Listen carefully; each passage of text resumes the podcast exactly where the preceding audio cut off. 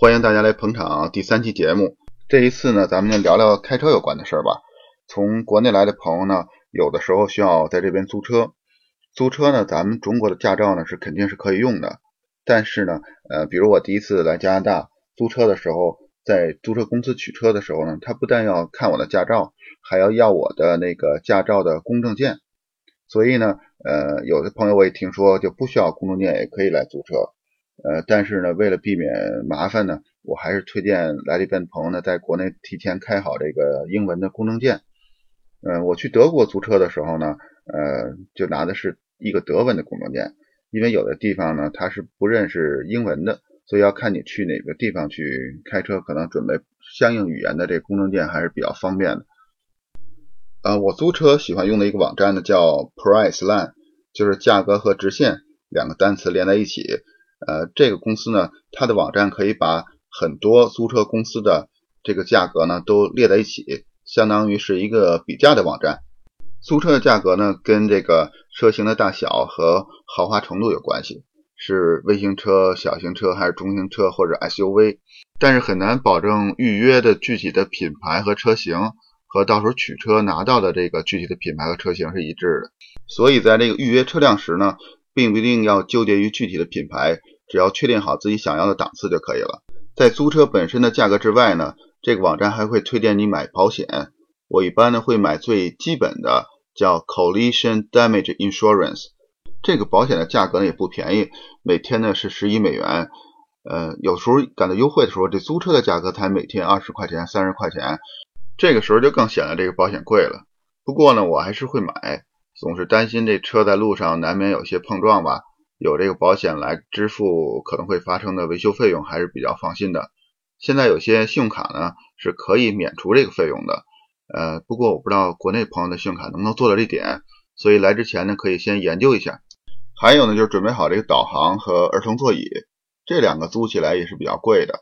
导航呢我就推荐一个软件叫 Sygic，S Y G I C，可以装在苹果的手机上面。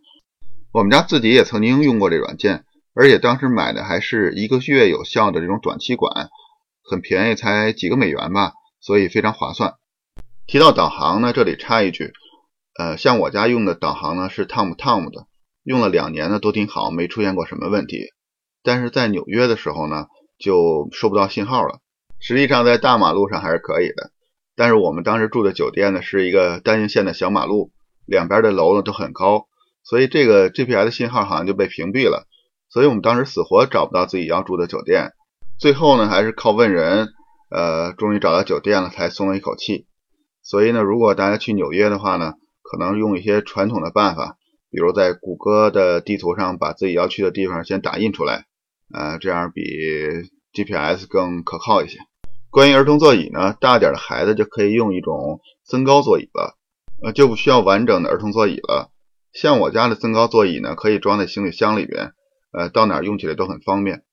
是不是有点太唠叨了？讲这些省钱的办法，可能有些朋友根本不需要听这些东西。还车的手续还是比较方便的，呃，一般只要加满油就好，也不需要洗车，把车呢保持干净就可以了。呃，有时候你还车的时候呢，人家办公室已经关门了，我们就遇到过一次这种情况，呃，就把车钥匙留在他们门口的一个钥匙箱里边就可以了。加拿大安大略省的高速呢，基本上是不收费的。比如最重要的401高速，我们可以从南边的温莎开始，开到多伦多，然后再往东开到魁北克省的蒙特利尔，然后再继续开到呃魁北克城。这一路呢都不需要花高速费。但是在多伦多呢，旁边还有一条高速是叫407高速，这条高速呢是收费的。免费的401高速呢，它实际上从多伦多呢中间的穿过。在繁忙的时候呢，还是比较堵车的。我们就曾经堵在过四零幺高速上。这四零七呢，我的理解是不是就为了解决这个问题？有点像呃内环和外环。然后外环的四零七高速呢，就是收费的，解决了当时堵车的问题。四零七高速上呢，也没有收费站，它是通过摄像头把这个牌照拍下来，根据牌照号码来收费。在美国开车呢，也有很多地方收费的，而且是各个州呢各自为营。每个地方收费的方式呢也不一样。总的来说呢，这高速收费还是可以接受的。比如说从费城呢开回到底特律，大概有六百英里左右，也就是将近九百公里。这一路上呢，有几段是收费的，总的费用呢可能在三十到四十美元左右。嗯，真抱歉，记得不是很清楚了，但基本上是这个范围附近。呃，总之比国内还是便宜一些。这里呢再插一句，呃，在德国的高速呢，我也没见到过收费的情况，至少以前我在德国南部开车是没有遇到过的。但是奥地利的高速公路呢是收费的，所以从德国到奥地利的路上呢要小心了。在进入奥地利的之前，在德国的最后一两个加油站呢，一定要停一下，买一个小标签贴在自己的车窗上面。这个标签最短呢大概十天左右。价格呢不到十个欧元，呃，一定要注意，如果错过了加油站去买呢，就必须在边境上停下来，到这办公室去买这个标签，这可能是最后一次机会了。在奥地利呢，除了这个标签之外呢，呃，很多隧道是收费的。过了奥地利到了匈牙利呢，情况是一样的，也是要提前买好贴在挡风玻璃上的这个标签。在意大利呢，高速上是有收费岗亭的，但是我遇到的情况呢是岗亭里没有人，需要用信用卡呢来自助交费。除了德国呢，这几国家都是有高速限速的，尤其是瑞士。我以前在德国的同事呢，就不愿意开车去瑞士，因为据他们说呢，这限速抓的比较严，同时那个超速的罚款也非常贵，所以大家去瑞士呢，可能要小心。在德国开车呢，高速的确是不限速的，比如从慕尼黑市区开出来，开出一段时间之后呢，就可以看到不带限速的标识牌了。呃，但是过一段时间，如果你路过机场的话，这段路段呢还是限速的，所以一定小心，要注意这个限速的标志。但也不是所有的路段呢都能开起来。比如说从慕尼黑出来呢，去奥地利的一个城市有两条选择。你如果走南边呢，路过呃奥地利的萨尔斯堡，这条路的风景非常好，但是呢这条路也是比较繁忙的，所以很难呢开到比较高的速度。从北边走呢就比较方便，山没有那么多，道路上的车比较少，呃弯道也少。就可以开到两百、两百二，但是由于这风阻的原因，车开到很高的速度以上呢，呃，这个每百公里的耗油量呢就会非常高，再加上这个安全的因素，所以大多数车呢还是在右边车道上以这一百多一点的速度来平稳的行驶。这时候呢，你左边的快速车道上呢，呃，偶尔呢就会有一辆车以这个不知道多快的速度在你的左边呢，嗖的一下穿过去。还有的时候呢，比如我在这个左边的高速的车道上在开一百五、一百六或者一百八，这个时候呢，突然从后视镜上呢看到后边有一辆车呢贴上来了，你也不知道他开的有多快，他就贴在你后边很近。这个时候呢，呃，因为德国高速呢是不能从那个右边超车的，所以呢他在等着你把这高速车道让出来。这个时候呢，我就得赶快的换到右边的车道。实际上我的速度已经在一百八了，他呢。就不定有多快了。也许只有在德国的高速公路上，这些豪车呢才能表现出来他们野兽的一面。在加拿大安省的高速限速呢是一百公里，实际当中呢，很多人开到一百一、一百二，很少有车能开到一百三以上。在多伦多和温莎之间呢，有一个城市叫伦敦，呃，这个城市名字跟英国伦敦是一样的。在四零幺上开车呢，路过伦敦这一段呢，就要特别小心，因为埋伏在路边的测速的警车非常多。经常呢，也会看到趴在路边被这个警察擒获的超速车辆。在美国的高速上，一般限速是六十五或者七十五英里，也就相当于咱们的一百零五公里或者是一百二十公里。美国的洲际高速公路呢是有它自己的编号规定的，南北方向呢是奇数，从西海岸的 I 五号洲际高速到东海岸的 I 九五，这些高速呢都是南北方向的。东西走向的高速呢是偶数。比如南方的 I 幺零到北方的 I 九四，这些高速呢又是东西走向。如果这个洲际高速公路有分支的话呢，就会在两位数字前面再增加一位。比如穿过底特律市中心的 I 三七五公路，它实际上就是洲际高速的 I 七五的分支，叫 I 三七五。还有一种情况呢，就是不是所有叫 Highway 的这个公路呢，都是真正意义上的高速。这些所谓的 Highway 呢？把美国众多的小城镇呢连接在一起，它们的限速呢一般可能在五十五英里左右。在高速上面的指示牌上呢，有时还会看到前面多远呢是什么什么 Turnpike。Turnpike 呢是指前面这段高速是要收费的，也就是说呢，叫 Highway 呢不一定是高速，叫 Turnpike 呢肯定是要收费的。呃，说完高速呢，再说说停车吧。在路边停车呢，一般比较多的是米表，米表呢一般是投币的。呃，投好币之后呢，它就会根据你购买的时间呢进行倒计时。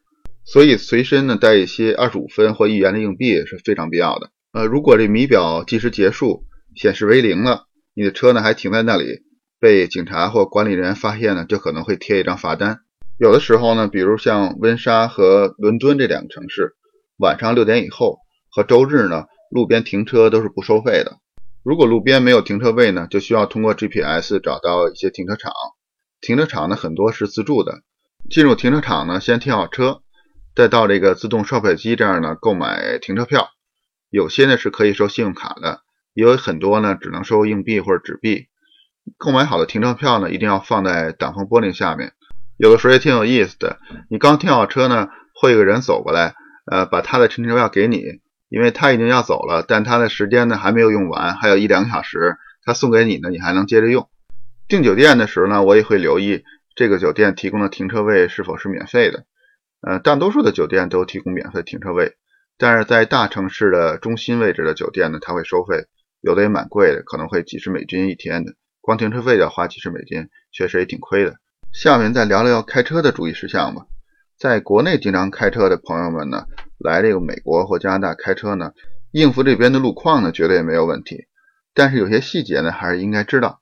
在北美这边呢，非常常见的一个标识牌呢是 Stop Sign，是一个八边形的红色的，里边有英文单词 Stop。Stop Sign 呢，一般设在没有红绿灯的交叉路口，它的作用呢，就是在没有警察或者红绿灯情况下呢。驾驶人员呢也能明确的知道自己的优先权，或者说呢路权。路权呢是一个非常重要的概念。有路权的车辆呢或者行人呢一定要做到当仁不让。没有路权的行人和车辆呢一定要等待其他的人先走。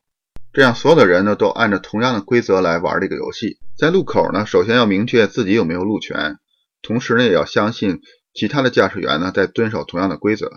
Stop sign 呢有两种。第一种情况是这样的，呃，比如在一个十字路口，只有南北方向来的车呢有 stop sign，东西方向是没有的。这样东西方向来的车呢就可以畅通无阻，也就是说呢它有路权。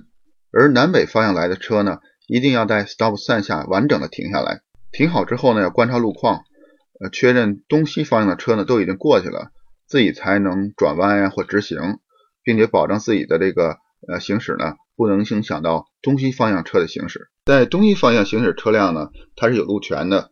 它在路口呢不会减速，因为它相信呢你呢，也就是南北方向有 stop sign 的车辆呢，肯定会在路口停下来。这样呢，在这个信任的基础上呢，大家都按照这个规则来做，才能保证这个交通的效率。刚到加拿大的时候呢，我们也不适应，尤其是在有路权的情况下，我们到路口呢，呃，也很担心垂直过来的车呢不会停下来把自己撞到。但是逐渐的意识到呢，所有的车辆都会在这个 stop sign 的停下来，自己就习惯了，在有路权的时候呢，也不会减速。但话说回来呢，哪里都有不守规矩的人。我最近呢就在新闻上听到过这样的消息，因为有人不遵守这个 stop sign，就造成了非常严重的交通事故。如果你在 stop sign 下边呢，还看到一个白色的横的牌子，上面写着 all way，这样呢说明这个四个方向都有 stop sign。在这种情况下呢，四个方向的车辆呢有同样的优先级，谁先到呢谁先走。如果两辆车辆一起到了这个路口，一起停下来，那么左边的车辆呢就要让自己右手边的车辆，呃，这个也很难记下来。有一个办法呢，就是记住 left last 两个单词呢都是以同样的字母开始的。这个呢还是我来刚来加拿大的时候帮我准备路考老师教给我的。在我家附近呢就有这样一个路口。有的时候在高峰时间呢，呃，每个方向都有两三辆车在等着，看着所有的车辆呢都按照规矩一辆一辆通行呢，自己也就很愿意的成为其中的一员。另一方面呢，我也很开心自己上下班的时候呢不需要通过那个路口。大多数情况下呢，红灯的时候是可以右转的，除非呢有一个单独的右转灯，这种情况比较少，但是需要注意，在执行红灯的时候呢，右转的车辆呢。首先应该在路口呢完全的停下来，虽然是可以右转的，但是这时候优先级呢是最低的，一定要注意避让其他的车辆。同时特别要注意的就是这个垂直方向上人行道上的行人，对我来说呢，行人总是拥有最高的这个优先级的。在路口停好车之后呢，一定观察确认没有行人和车辆之后呢，才能右转。嗯，我再唠叨一遍呢，在北京的右转我是不会在意这个红绿灯的，是红灯还是绿灯。站在这里呢，如果是红灯呢，右转一定要先停下来，观察没有车辆和行人之后呢，才能右转。还有一点跟国内不一样呢，就是在并道的时候呢，一定要扭头看这个后边的车辆。在国内开车的时候呢，看这个后视镜就足够了。在这边呢，首先因为路考呢有明确的要求，必须要这么做，然后自己慢慢也养成这个习惯。比如在进高速，或者是向右边并道出高速的时候，都一定要扭头呢去看后边的车辆。在这边开车呢，还要特别注意这几种车辆。首先呢是校车，如果有校车呢停在你前面，它打起这个双闪灯，同时在那个驾驶员门的那个位置呢展开一个红色的 stop 的小牌子。这个时候呢，你千万要停车，停在它的后边。这种情况呢，一般是孩子们从校车上下来了，有些孩子呢还要横穿马路。如果后边的车辆呢超过校车呢，就很可能会碰到这些孩子们。在这种情况下呢，如果后边的车辆没能停下来，而去超过校车呢，就会有很重的罚款，应该是在一千加元以上吧。另外一种车辆呢，就是警车和救护车，在不打这个警报灯的时候呢，所有的车辆呢都是有一样的优先级，大家都有同样的路权。但是，一旦看到他们打起警报呢，自己呢一定要先打右转灯，然后乖乖的停在路边。等他们的车辆过去之后呢，才正常行驶。这个时候，不管他是从自己的后面行驶过来，还是从对面相反的方向过来，即使你自己有充分的信心不会影响他们的行驶的，还是要乖乖的停在路边。上面呢，就算我一些自己的心得吧，总结出来两边这个交通法规的不同。呃，后边呢，我再唠叨几句呢，讲讲我一些个人的经验。